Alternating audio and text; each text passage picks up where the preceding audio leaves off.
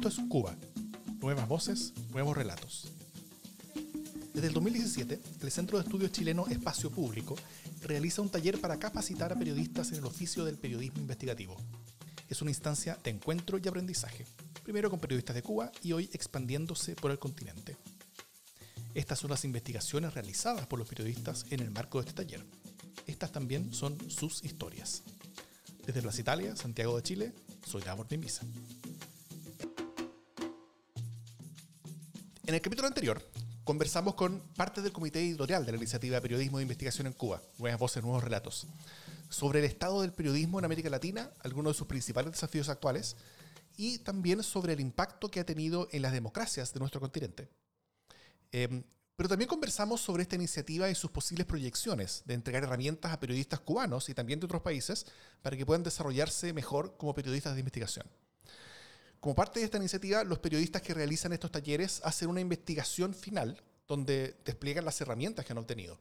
En este capítulo vamos a conversar sobre una de estas investigaciones, que lleva el título de Vivir de la basura es vivir, sobre el vertedero de calle 100, el más grande de Cuba, eh, y la vida humana y económica que se da en su interior, entre privaciones, contaminación, prohibiciones públicas y un muchas veces no reconocido aporte al reciclaje.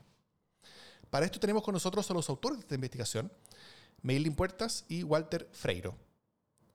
Como breve presentación, Maylin Puertas es licenciada en periodismo de la Universidad de La Habana, con estudios en multimedia y datos, y con experiencia en radio, televisión y prensa, entre otros, eh, en la agencia cubana de noticias y en medios independientes como El Toque y Conectas. Hola Maylin, ¿cómo estás? Hola, mucho gusto, encantada de estar acá. Qué bueno. También tenemos con nosotros al coautor de esta investigación, Walter Freiro, quien es estudiante de licenciatura de periodismo de la Universidad de La Habana, también con estudios en multimedia y datos y con experiencia en radio, televisión y en prensa, como eh, en, medios como Juventud Rebelde, El Caimán Barbudo y medios independientes como El Toque y Conectas. ¿Cómo estás, Walter? Hola, muchas gracias por la invitación. Eh, bueno, para comenzar la conversación me gustaría preguntarles qué es lo que los atrajo de la basura como tema de interés cómo llegaron al basural de calle 100 y por qué se hicieron la convicción de que ahí había una buena historia para contar. Em, el tema surgió buscando un, un, asunto que tratar, que fuera un periodismo de investigación, que hablara de, microhistorias, que hablara, donde la gente pudiera tener una voz importante. y, y, bueno, el, el, vertedero, el basurero de 100 es algo que se ve desde varias calles aquí de, de, la ciudad, o sea, en varias avenidas principales. Es una loma tan alta, son 25 metros de altura, que, se ve y en, ocasiones el olor también llega. En nosotros, o sea, nosotros siempre fue un tema que tuvimos en mente, lo, lo, hemos, lo habíamos conversado hace muchísimo tiempo. Eh, yo le decía, Mailing, tenemos que hacer algo del basurero de 100 porque es un, algo que, que, no se habla y es una realidad latente que es súper, eh, en, en, cierto modo, eh, dejada por las agendas públicas y, ahí viven, eh, o sea, los días que trabajan vive la gente, la gente gana dinero, hay todo un círculo que, se genera alrededor de ese basurero que es necesario contarlo y cuando nosotros hablamos y, decíamos tenemos que hacerlo, tenemos que hacerlo y bueno, y se dio la, la mejor oportunidad para, para poder hacer el reportaje y, y, pues nada, cumplimos nosotros un sueño periodístico, podríamos decir también. Sí, nunca imaginamos todo lo que íbamos a encontrar ahí, ¿no? teníamos idea de que eso era algo grande, que aquello iba a ser como un pueblo, eh, un pueblo, sí, como un pueblo eh, con sus leyes, el orden, eh, la manera de ganar dinero, pero jamás pensamos que iba a ser así tan, tan grande. Cuéntenos un poco más sobre el vertedero que investigaron, sobre su importancia y algo de su historia. Bueno, el, el vertedero es de 1976. En un principio, o sea, eso era una esplanada, una tierra plana, eh, y decidieron hacer un relleno sanitario en, la capital. 40 años después, ya el vertedero no debe funcionar hace más de 10 años. Hay estudios de, la Agencia de Cooperación Japonesa y demás que el vertedero ya no puede ser operado porque eh, ya supera los 25 metros de altura y lo que genera el basurero es un daño al entorno porque supuestamente estos vertederos sanitarios eh, son huecos que se rellenan con basura, pero a la vez que empiezan a crecer y crecer y crecer se convierten en montañas. Nosotros decimos en el reportaje de que es una montaña de basura sobre basura y que en la naturaleza se necesitan millones de años para que una montaña surja. Sin embargo, con la mano del hombre, una, una montaña en pocos años surge. Y, y, es increíble, o sea, nosotros hacíamos la comparación con el Cristo de La Habana, la, con la estatua que cuando se ve en La Habana y es apenas unos metros. El, No, el o sea, Cristo el, Cristo, el, el Cristo es más pequeño que, que el, que el total de los 25 metros que tiene el basurero. Y es algo que es sumamente eh, interesante y que tiene muchas historias, mucha gente que, que, que vive, que pernocta, que sobrevive de la basura. Y eso es necesario. Nosotros en este trabajo quisimos ver ese lado, eh, Humano. digamos, humano, sí, de, de cómo las personas se aprovechan de la basura para, para vivir, que al final están ayudando también, pues eh, se está, está demostrado, viéndolo, que, que no se puede con tanta basura, o sea, el Estado no ha podido eh, utilizar toda esta basura, y entonces ellos de una forma u otra están haciendo reciclaje sin saberlo, muchas veces sin saberlo, porque es algo que le comentas y ellos no están conscientes de, de que lo que están haciendo también es bueno, pero debería tener ¿no? Su- sus medidas, sobre todo medidas sanitarias que no se cumplen. Mm. O sea, el- es el, el vertedero de la calle 100, pero todos le conocen como el bote. O sea, va- valga la, la, la aclaración. Y ahí sí, ahí, o sea, eh, yo les invito a quienes escuchan el, el podcast que cuando lean el reportaje eh, y vean las fotos, o sea, las fotos, cuando uno ve algo en la vida real, las fotos siempre se quedan, uno dice que se quedan cortas, o sea, las fotos no representan la magnitud. O sea, yo creo que en el texto nosotros hablamos y tratamos de explicar para que se entienda mejor la magnitud de la cantidad de basura acumulada. O sea, se ve eh, cómo, va cómo ha crecido. O sea, uno mira la montaña de la basura y ve en el principio eh, jabas, o sea, jabas de plástico, pomo, o sea, se ve cómo ha ido creciendo. Si se ven las las capas. Es, es- es al- es algo increíble y que por lo menos yo en mi vida nunca, nunca había visto. No sé si Mailing había tenido la No, oportunidad. no, Ah. tampoco. Eh, bueno, ustedes fueron al, al- al- al- bote, me imagino que varias veces, pero ¿cuáles fueron sus experiencias hace tanto ya? ¿Qué cosa que más les llamó la atención? ¿El olor, las personas, la vida, el, el tamaño hacia arriba de, eh, de todo lo que había? Sí, bueno, eh, fue, fue un proceso, porque todo nos llamó la atención, pero mientras lo íbamos descubriendo. Lo primero fue cómo entramos, porque el, el bote, él inicia por una calle que no está cercada, o sea, no tiene ningún muro, pero no se puede entrar por ahí, o sea, por ahí entran los camiones y por ahí no entra ninguna persona, ni tanto los que van a buscar la basura, ni los que van a comprar. Nosotros entramos por otro trillo y había un, un muro inconcluso y entonces eh, fue que entramos por ahí. Ya cuando entras a esa primera parte, bueno, es, es un poco turbio, tienes que entrar por ese trillo, me habían comentado, ¿no? Que por ahí te podías encontrar con cualquier persona que quisiera hacer daño, no sé, asaltantes o algo, porque era bastante solitario. Ya, bien, entramos por ahí, no nos ocurrió nada. Esta carrera me fascina porque es así muy desprejuiciada, uno va a lo mejor con la idea de encontrarse algo con miedo de lo que la gente diga y al final uno se encuentra ahí muchas veces, ¿no? Con personas maravillosas o con, o con algo que no, nunca imaginó. Y fue lo que nos ocurrió a nosotros. Una vez llegamos a, a una especie de garita, digamos que es como... Sí, en, la, en esa garita hay como una especie de pesas, que es donde pesan los camiones y demás, pero no tiene, por ejemplo, un pase de puerta, donde una barrera que, que impida o, o- o algo por el estilo. Digamos que garita es como una especie de oficina, así que está sola, pues si no lo logran ¿Comprenden? Ajá. Y entonces eh, ahí íbamos a ir caminando. La primera vez íbamos a subir caminando, es aproximadamente un kilómetro y medio, pues son 25 metros de altura, pero son curvas, o sea, son muchas, muchas curvas hasta O llegar sea, ahí. uno, uno o dos kilómetros, dos kilómetros. Pero nos, al final nos montamos en un camión de la basura que nos dio botella. Sí, Aquí decimos Autostop, o sea, autostop, el autostop es como... que nos dio botella en cubano. hasta, hasta allá arriba. Y bueno, primero eso fue también sorprendente. Ellos nos miraban y nos decían, ¿y ustedes qué, qué, qué hacen acá? Bueno, la- y la, la segunda vez, o sea, voy a interrumpir un momento para que Maylin después siga. La segunda vez que fuimos, o sea, estábamos subiendo y Maylin, o sea, hay que llevar ropa, o sea, para tratar de eh, estar como mismo se visten las personas que viven allí. Y yo me puse unos zapatos muy antiguos que yo tenía hace muchísimos años y en lo que vamos subiendo por el bote se me rompen los zapatos, pero de una manera increíble. La suela se me despega del zapato y, ahora cómo yo sigo caminando aquí. Bueno, entre la basura, o sea, el riesgo también que incluye la basura. Y no se me olvida que Maylin saca del pelo una felpa y me la pone en el zapato. Pero lo peor no fue eso, sino que tenía una sola felpa. y se me rompe el otro zapato. O sea, casi, casi andaba descalzo. O sea, fue, fue algo increíble. Yo dije, ahora cómo nosotros seguimos aquí en el, en, en, el bote. Sí, y me recogí el pelo entonces con las tiritas de, de, de la mascarilla, de la mascarilla. que era desechable. Pero bueno, eh, entonces ya, cuando llegamos y subimos la primera vez en un camión que tenía aire acondicionado, no sentimos el olor mientras subíamos. Cuando nos bajamos del camión, fue impactante. Fue como si te dieran un manotazo en la cara porque no, no te ibas acostumbrando mientras subías a, ese olor.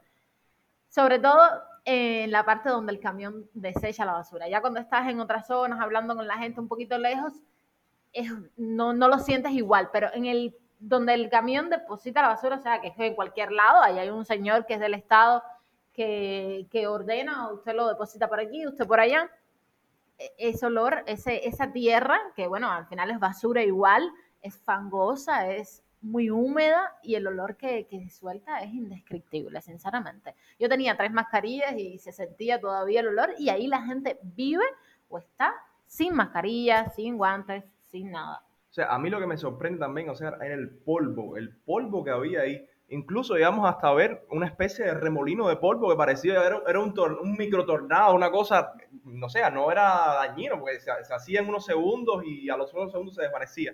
Pero había tanto polvo que podía suceder eso y, y la naturaleza, la, la, las pequeñas flores, eh, nosotros también lo decimos en el texto, o sea, que, que deberían ser rojas, aquí son blancas de, de la cantidad de polvo. O sea, entre el olor y el, y el polvo, yo me imagino que para la salud de esas personas eso es muy, o sea, muy grave.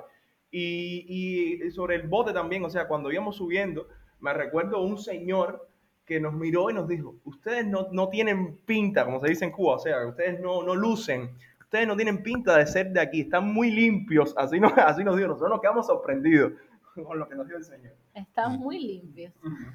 Allá ustedes conocieron a varias personas que describen en su investigación. Hay, hay historias y experiencias muy, muy personales que cuentan. ¿Qué, nos pueden contar, por ejemplo, sobre el viejo Reinaldo Díaz? bueno, Reinaldo, nosotros nos acercamos, él estaba apartado, estaba solo, sentado igual como lo describimos, en una silla plástica de color blanco, contando sacos. Nada, se veía, primero se veía el cansancio, se veía que estaba súper, súper cansado, esa piel tostada de, de, tanto sol, porque ya digo, no, no hay dónde guarecerse.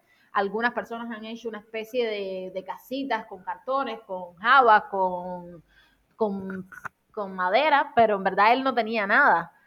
Y esos son algunos, nada más. Eh, eh, o sea, eh, lo, lo, sorprendente de, de, Reinaldo es, o sea, su edad, su manera de, de poder sobrevivir ahí en, en, en la basura y es un hombre que recogiendo los sacos, o sea, como después cuando después esté sentado uno lo veía cómo iba a recoger los sacos y cómo se sobreponía a todas, o sea, sus impedimentas que, que, tenía, que tenía Reinaldo y es algo, es algo increíble y es algo que a uno lo toca en el, en el fondo porque ve a esa gente que tiene, que tiene muy poco, pero con muy poco también quiere hacer algo y como nos comentó, aquí sube la policía, yo no corro porque no puedo, tengo una pierna mala, no puedo correr, yo camino algo, me siento, y, pero si pudiera yo también corría. nos dijo así, o sea, tenía esa visca ahí de, de humor y, y, nada, bueno, nos, nos recibió muy bien y, y, yo encantada de que me haya contado, de que nos haya contado su historia. Mm. Bueno, él, él se dedicaba a a, a, juntar sacos y rellenarlos, ¿no es cierto? Y, y, y, con esos sacos después hacen colchones, ¿o no? Sí, o sea, sí, él, él, lo que hacía era recoger los sacos y luego con esos sacos se, se fabricaban los colchones. Bueno, hay un contrapunto interesante también a la historia del viejo, que es la historia de Joandri, ¿no es cierto? Eh, que busca sacos y que no parece nada de mal en, el basural. O sea, eh, en, los ingresos que lograba hacer cada semana, cada mes, eh, parece que ganaba bastante más. Harto más que un médico, contaban ustedes en el reportaje. Eh, o sea, sí, eh, Joandri eh, es, un caso, o sea, de, mucho trabajo. Él, gana, ¿era cuánto? Cinco mil, cinco, mil pesos semanal. Que eso aquí en Cuba, o sea, un médico lo decíamos, cobra cinco mil seiscientos más o menos al mes. Un médico con dos especialidades. Y entonces, pues nada, él se pasa en el basurero, o sea, del, del mes se pasa 10 días trabajando y 10 días prácticamente 16 horas se puede decir, porque descansa muy poco. Incluso él trabaja por la madrugada y nosotros fuimos y era de día y él estaba despierto. Y él sigue trabajando, buscando sacos, busca mil sacos, a veces mil quinientos sacos, y con esos sacos es que lo logra vender. Pero, o sea, hay que, hay que sacar las cuentas, o sea, gana cinco mil pesos, pero también hay que sacar cuánto trabaja ese hombre. O sea, si se pone a ver en una escala de, de, de, ocho horas, él, él, la duplica diariamente. O sea, sería trabajo casi como la época medieval, donde no había derechos para los trabajadores, y se podría, si uno se pone a ver e, desde ese punto eh, de vista. Y él también logra, logra sobrevivir y logra comprar las cosas porque no solo él recoge sacos, o sea, él dice que su mercancía principal son los sacos, pero también otros, otros, o sea, plástico, aluminio, también que le va apareciendo mientras recoge sacos y eso es lo que le sirve para, como decimos en Cuba, el menudeo, o sea, para poder comprar la comida, para poder eh, comprar el agua, Sí, e, es diferente. O sea, mientras Reinaldo se quedaba solo una noche y recogía quizás 50 sacos, eh, Andrés se queda 7 días, 10 días y recoge 1000, 1500 sacos. Entonces, bueno, eh, la cuenta es diferente. Claro. ¿Hay alguna otra historia que les haya llamado la atención y que crean eh, relevante compartir? Bueno, también hablamos con una, una señora, Luz, Luz María, que ella fue a comprar, ella fue a comprar ropa. Eh, o sea, no es solo esto de vender o, incluso de comprar eh, latas, botellas, pomos. No, no, ella fue a comprar ropa para eh, repoblar su armario.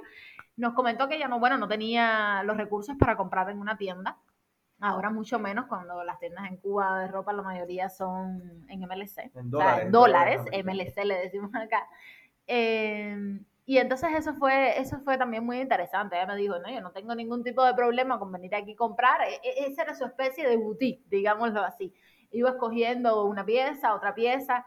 Y bueno, eso también, eso también nos llamó la atención. Así como los muchachos. Claro. No, no solo eso, con el caso de, de, esta, de esta señora. O sea, que había un muchacho que tenía montañitas pequeñas de ropa que había seleccionado y como que ella fue a buscar, pero me imagino que como fue esa señora, van muchas, muchas personas que van ahí, hay un negocio, o sea, hay negocio de todo. Por eso nosotros decimos que es un pueblo, mm. una especie de pueblo, porque, o sea, hay un, jefe, se podría decir, hay un jefe, están los recolectores que son los que trabajan, hay un mercado que es donde se compra y se vende, o sea, es, es, casi, nosotros quisimos romantizar con decir que es un pueblo, porque fue lo, lo, que nos dio la noción y decir, bueno, aquí, aquí, hay, aquí hay una especie de, vida, una especie de, de, pequeño universo, un micro, un micro universo, un micro entorno donde una vida, una vida paralela de la ciudad que nosotros hablábamos del tema con familiares, con amigos, y nos decía, en serio esto pasa en Cuba, en serio esto pasa en La Habana, o sea, aquí mismo en Cuba no se conoce cómo viven esas personas. Y mucho menos se conoce de la gente que va, que vende comida, que vende agua. Llegó un señor en un caballo vendiendo pomos de... Un caballo con su sombrero, o sea, el hombre muy bien vestido, con una camisa, o sea, el hombre parecía que iba a, una, a otro lugar, no a un basurero, o sea, y llegó ahí... pomos de agua congelados. congelados y lo, iban los que trabajaban en la basura y le compraban o sea, el agua. Porque otra cosa que, que no nos habíamos dicho, allá arriba no hay agua de, ningún tipo. Para poder beber agua o, bañarse, los que viven ahí tienen que bajar toda la loma y al inicio hay una, tubería que está rota y que brota el agua, o sea, constantemente. O sea, se desperdicia ahí cuántos litros anuales de agua, pero bueno, eso es otro tema. Y esa tubería está rota y constantemente brota agua, que es agua limpia, ¿no? Y ahí es donde ellos pueden bañarse, asearse, tomar agua. Incluso Mailing hasta se, se, echó un poco de esa agua porque tenía mucho calor, pero, pero bueno. Eh, y entonces ahí es donde sale, ahí es donde va Joandri, Joandri va hasta ahí, ahí es donde se baña, donde toman agua, muchos toman agua, otros van a las casitas que quedan cerca también, pero bueno, eso es una vía también. Mm sobre eso mismo que cuentan, eh, es algo de lo que me llamó mucho la atención, porque parte de lo que cuentan en el reportaje es de cómo, de manera bastante autogenerada y relativamente libre, se ha creado un mercado dentro del basurano, ¿cierto? Donde los precios eh, fijos por el Estado, eh, que, que, el Estado paga en forma fija por ciertos productos recuperados, muchas veces son menores a los que son ofrecidos por compradores independientes dentro del mismo vertedero con, precios que van cambiando según las condiciones de la oferta y la demanda, con intermediarios, con venta de alimentos para quienes se quedan ahí uno más días. Eh, hay un mercado relativamente libre de recuperación de derechos y todo un ecosistema económico que se ha generado alrededor. ¿Cómo, ¿Cómo ustedes ven que conversa esto con la sociedad y la economía oficial cubana que funciona bien distinto, no?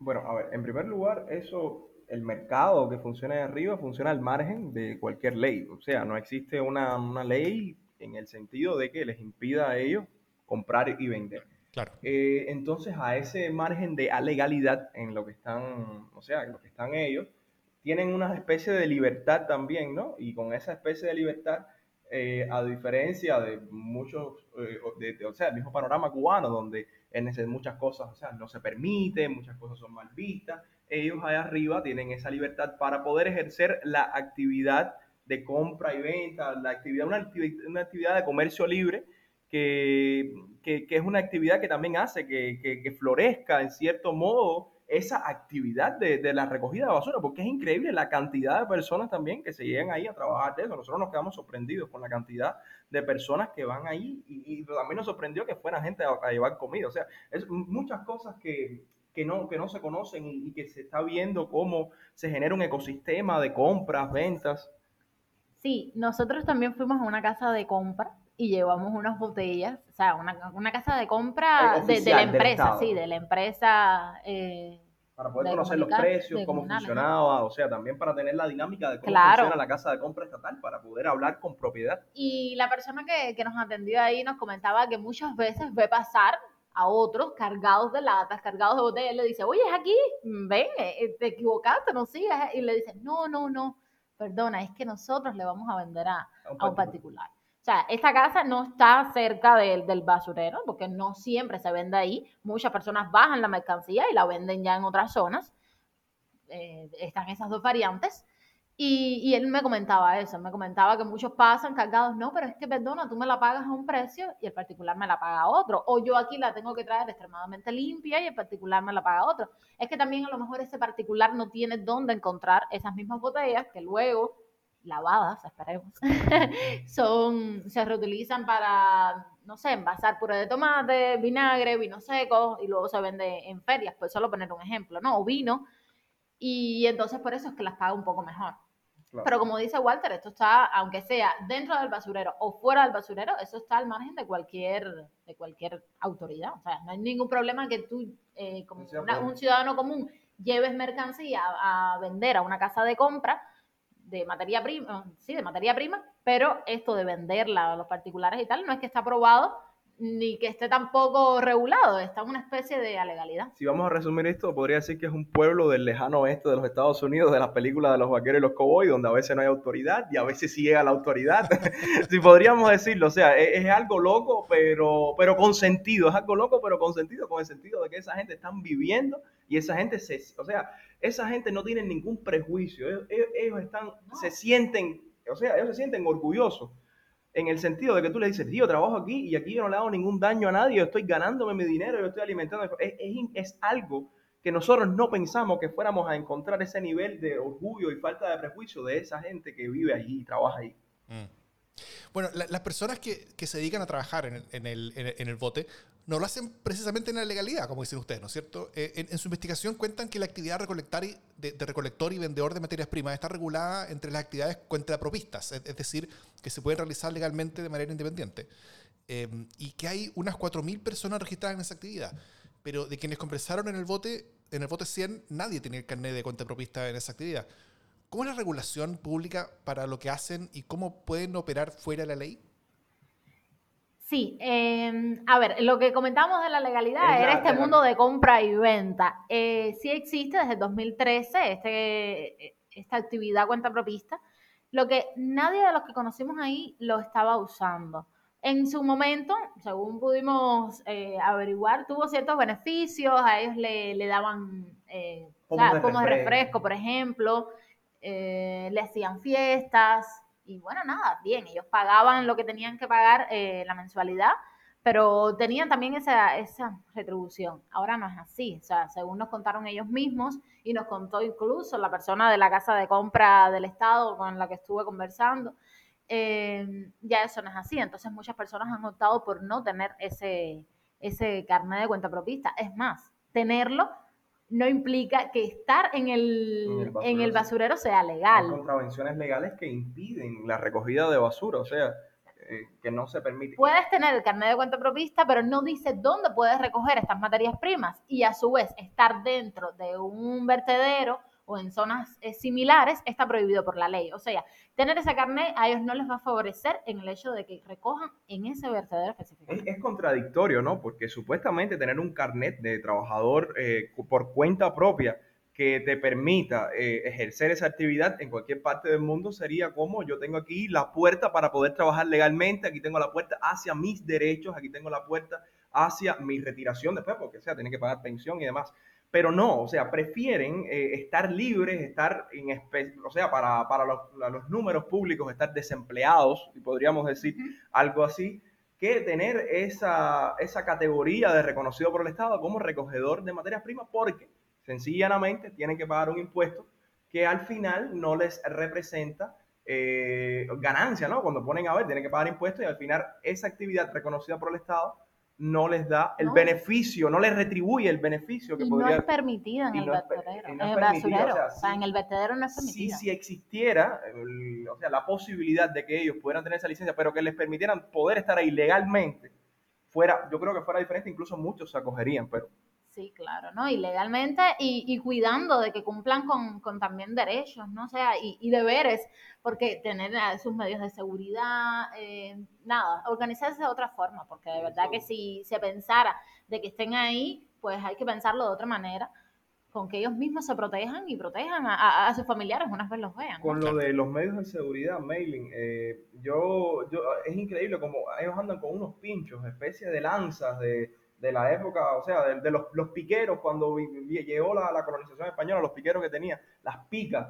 Eh, es, increíble, es algo tan puntiagudo que llega y para buscar las latas, para buscar cualquier, eh, cualquier elemento que se encuentre dentro de la basura, o sea, un metro por debajo de la basura, ellos llegan con su, con su lanza, con su especie de pincho, como ellos le llaman, a alcanzar la, la, la basura. Y eso es algo eh, interesante. Y, es algo también que hay que analizar porque ellos corren con eso y puede ocurrir, un accidente. Eso no lo decía Joandri, que, que él no le gusta trabajar de día porque con esa lanza, con la locura que hay en el basurero, o sea, puede dañar o hacerle daño a cualquiera.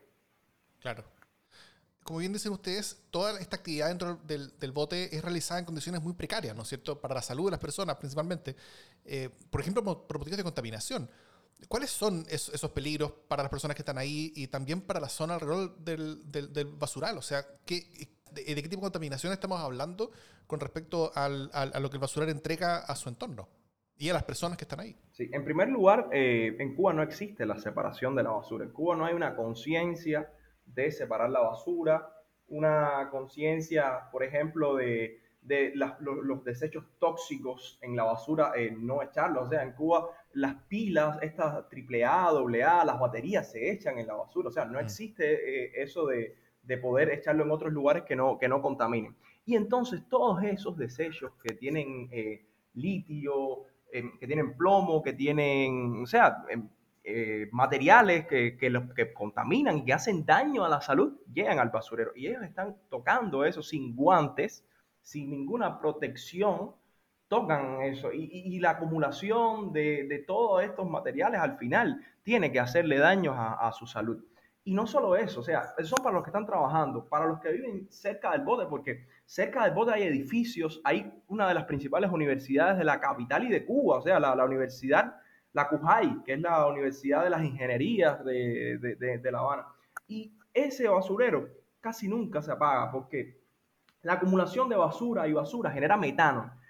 Y como no se tapa, eh, no se tapa, o sea, sí pasan los equipos de bulldozer, pero no llega a taparse completamente debido a la altura de los 25 metros que tiene el, basurero. Esa mezcla del metano con el oxígeno provoca combustiones espontáneas. Y esas combustiones espontáneas que, que se generan, eh, o sea, provoca que siempre hayan fuegos, incluso fuegos no que se vean en la superficie, sino fuegos en el interior de, la misma composición de la basura. Y eso genera que empiece que haya mucho humo, que haya, o sea, mucha, mucho humo que, llega a lo largo de toda esa, de esa población. Incluso eh, han habido otros reportajes, nosotros no, no, nos centramos en eso, pero han habido otros reportajes que también analizan mucha gente que, que, vive en las cercanías del bote, que ha tenido, eh, que ha tenido cáncer, que ha tenido otras enfermedades.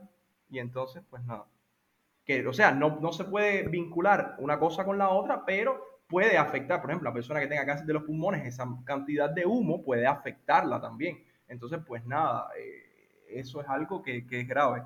Mm. Em, como contaban antes, esta actividad de los recolectores de basura tiene un rol importante en la economía nacional de Cuba, ¿no es cierto? Em, ¿Cómo ustedes describen ese rol? O sea, ¿qué, qué tan importante eh, económicamente para el país entero es lo que ellos hacen? Y y si es que las personas que se ganan la vida ahí se reconocen a sí mismos como parte de un segmento importante de la economía.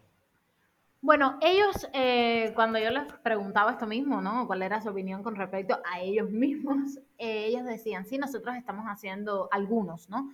Decían, sí, nosotros lo que estamos haciendo es recogiendo, al, al Estado esto le hace falta, al Estado esto le beneficia, porque estamos tratando un basurero que ellos, bueno, con el paso del tiempo no han podido tratar completamente, ¿no? Si no, no tuviera estos 25 metros de altura. Eh, y entonces por eso vemos mal que nosotros estemos de forma ilegal aquí o que, o que nos puedan meter preso, o bueno, que nos puedan poner multas. Pero eh, ellos, algunos, ya digo, algunos están conscientes de que sí, de alguna forma ayudan a, a, la economía, pero no tanto ellos no lo ven como la economía del Estado, sino a su propia economía, ¿no? Haciendo algo, algún bien, que es recolectando y haciendo de cierta forma una economía circular, digámoslo así, pero no lo ven así a gran escala, o sea. Lo que sí comentan es el Estado vende esto a precios súper caros en el mercado internacional, a precios súper altos, y, luego entonces en las casas de compra te lo, te lo valoran, te lo compran muy bajo, muy bajo, y más con la inflación que, hay, que vivimos en Cuba en este momento. O sea, lo que se tiene que ver es que ellos, en su concepción, no es la de reciclar, sino la de ganar dinero, y a su vez, sin tal vez quererlo, se lo dejamos claro, ellos contribuyen a una cultura de reciclaje. E, es, hay que verlo cómo esas personas están entrando en un ciclo de reciclaje sin, eh, sin tener esa intención. O sea, porque todo lo que se recupera de la basura se recicla. O sea, el plástico se utiliza en, muchas vasijas que se venden. O sea, los mismos sacos que se, que, que, se recolectan después van a parar en los colchones de, de la capital. O sea, las suelas de zapatos se vuelven a convertir en otras suelas de zapatos, el aluminio se hace para, no sé, construir eh, sillones, aquí hay unos sillones que son de tubo, que son de aluminio, muy prácticos y, y bueno, muchos salen de esas latas. Y, lo, y lo, peor es que las personas en, en, Cuba no saben, por ejemplo, que, que los mismos colchones que, que venden o, o, que reparan las personas, los sacos vienen del basurero. O sea, yo creo que si muchas personas supieran que los sacos vienen del basurero, dijeran que, que no sé, no sé que no, no, no, los usarían o, o, demás. Y entonces a la, a la economía del, del, país, eso que, que hablabas, eh, o sea, la actividad de reciclaje ya como una actividad macro, es una actividad que le genera millones, millones de dólares al país. El, el gobierno, que es el que tiene la empresa de reciclaje estatal, que es el que tiene, eh, o sea, la infraestructura para el reciclaje, eh, con lo que se recicla. O sea, yo me acuerdo cuando nosotros éramos pequeños en Cuba, te mandaban a llevar a la escuela hasta pomitos y cosas. Ya eso, ya eso se ha ido perdiendo. Pero hubo una época que sí, que hubo un boom del, del reciclaje porque eso eh, representa anualmente millones de dólares que recupera el gobierno incluso en evitar eh, importaciones y en la venta también de, de, de materia prima hacia otros países. Entonces también la industria del reciclaje como eh, es importante para que el país genere también ingresos. Sí, porque algunos venden ahí arriba, pero otros sí les venden a las casas eh, de materia prima que son de la empresa de comunales. O sea, eh, están esas dos alternativas y sea una o sea la otra, ellos están en este ciclo de la, del reciclaje, como decía Walter, queriendo o no. Mm. En la investigación ustedes cierran con cómo hace más de 10 años que el bote 100 no debería seguir existiendo sobre los diversos proyectos y estudios para cerrarlo, eh, para mover la gestión de la basura a otro lugar. ¿Cómo ha sido eh, o, cuál ha sido el problema? ¿Por qué no se ha cerrado? ¿Por qué el lugar sigue funcionando? O sea, eh, la, la, investigación, que es la, la, o sea, que la última que sale pública, que, que, es del 2014, había una previamente en el 2004, eh, decía, desde el 2004, 2005, decían que era necesario que en los próximos años se cerrara el bote. Incluso ellos planteaban eh, que iban a buscar tres lugares eh, en las cercanías donde se pudiera trasladar el bote. Pero el problema es que trasladar el bote lleva mucho dinero, lleva muchísimo dinero, o sea, millones de dólares estamos hablando, lleva mucha infraestructura y nosotros creemos, o sea, eso no, no aparece en ningún documento, que eh, la situación que tiene el país en estos momentos de crisis y, demás lleva eh, una inversión que tal vez el país no, no cuente y por eso, o sea, eh, no, no, no ocurra este, este cambio del bote. Es algo necesario, es algo que se necesita y como decimos, hace más de 10 años debería estar, estar cerrado por las consecuencias, pero si bien existen, o sea, reconocidos, o sea, los lugares, existe en el estudio eh, cómo debería ser, las dimensiones, todo, todos los dictámenes técnicos, incluso el presupuesto y demás, hasta el momento las fuentes eh, oficiales no han comentado, o sea, en los últimos dos, tres años, cuatro no años, no, se, no se ha proyectado nada, o sea, nosotros hicimos un bosquejo de todas las declaraciones oficiales para ver si existía y no ha existido por lo menos de manera pública una intención de hacerlo en el más tiempo en el tiempo más corto posible a pesar de ser necesario. Mm. En la primera temporada de esta misma serie, el año pasado, una de las investigaciones fue también sobre un basural, sobre la Chureca, que es el vertedero más grande de Latinoamérica, en Managua, Nicaragua. Y, y, ahí también la fecha de cierre estaba atrasada en varios años y había varios proyectos para cerrarla que habían sido incumplidos.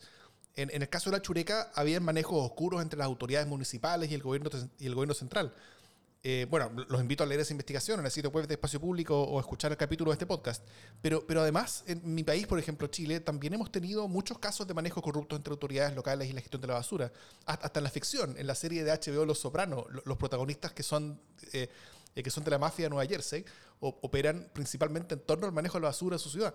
Eh, ¿Es la basura un asunto eminentemente sucio en, más dimensiones que, simplemente su, suciedad física? Eh, eh, ¿Tendrá que serlo necesariamente según ustedes? a ver, es complejo. En ese sentido, yo creo que existen muchos prejuicios alrededor de la basura y, y, lo que se, el negocio que se puede, que se puede manejar. Por ejemplo, acá en, en Cuba, o sea, esos manejos sucios, por ejemplo, del Estado o, así, nosotros no lo, no lo, pudimos evidenciar en ningún momento. Eh, es un negocio que es complicado, es un negocio que no todos están dispuestos a entrar en él por las consecuencias a la salud, también por los prejuicios que existen alrededor de, del tema. Sí, pero a lo que usted se refiere, este sucio en otro, en otro sentido, eso, bueno, como decía Walter, no es algo que pudimos identificar en Cuba la información es bastante complicada, o sea, cuando, cuando son informaciones, eh, ¿sabes?, que tienen que ver con el Estado, con el gobierno, con sus manejos, el manejo de sus políticas, de la economía. Eh, es bastante centralizada la información. Bueno, eh, los medios estatales, o sea, los medios que, que trabajan por el Estado, responden a esas políticas y entonces somos nosotros los medios independientes que no tenemos eh, credencial, ni tenemos, como no estamos permitidos, los que tratamos de hacer un poco más, o sea, de, de entrar en algunos asuntos, pero llegar a esas esferas y llegar a conocer cosas como esta, por ejemplo, no son totalmente complicadas porque no podemos ni acceder a una entrevista, no, no existe este tipo de, de, información. Es, es, que en muchas ocasiones lo más simple, por ejemplo, qué empresa maneja eh, tal sector o algo así, eso es complicado saberlo, porque esa información está tan centralizada, está tan escondida, está tan eh, opacada para conveniencia de, de algunos. Que, que, nos, que nos o sea, para, para, este reportaje, nosotros, las fuentes oficiales que tomamos son principalmente documentales. Una fuente oficial, nosotros no nos va a dar una entrevista. O sea, cuando nos pregunten el medio, incluso hasta de medios estatales tampoco, o sea, tiene que tener autorizaciones, autorizaciones y autorización. Así es. Eh, sobre lo mismo, en, hacer esta investigación, ¿ustedes tuvieron algún problema con autoridades del, del, basurero o, similares autoridades públicas? Eh, eh, por ejemplo, ¿las personas que trabajaban allá conversaban libremente con ustedes o hay resquemores con hablar al respecto de lo que hacían? No, hay ninguna de las personas que estaba ahí no, o sea, tuvo ningún inconveniente en contarme su historia. Lo que el señor que sí hacía como jefe, que le decimos jefe, que, que hablamos de él en el trabajo y que, bueno, estábamos hablando es el, como la autoridad estatal que está ahí arriba. Él sí nos prohibió tomar fotos. Él dijo, ustedes pueden hacer las entrevistas que quieran, pero no pueden tomar fotos. Eh, también porque, bueno, la foto es algo más contundente, cuando uno muestra una foto eh, eh, llega más y tiene más visibilidad quizás que un texto o que un audio, y, y entonces es más impactante, ¿no? Y, cómo en este país va a ocurrir algo así, cómo va a haber gente trabajando en esas condiciones de la basura, eso no, bueno, ya como contaba Walter ahorita, si en Cuba mismo no hay, hay personas que no saben que allá arriba hay un mundo paralelo, eh, entonces, bueno, ¿cómo lo va a saber el mundo? él, él, sí nos prohibió eso, entonces las fotos que tomamos obviamente las hicimos, pero de forma más clandestina, o sea, sacando el móvil ahí, que no nos viera uno delante del otro, o sea, cualquier manera que se puedan imaginar. Cómo en otras ocasiones sí hemos visto buenas fotos de otros reportajes, de, buenas fotos ahí en el, en el basurero, pero bueno, esta es nuestra experiencia, esto fue lo que nos ocurrió. Mejor en otras épocas no, no existía el control que existe sobre la fotografía, fue antes también de, de la llegada, de la expansión de las redes sociales y las consecuencias que trae también las redes sociales. Sí, claro.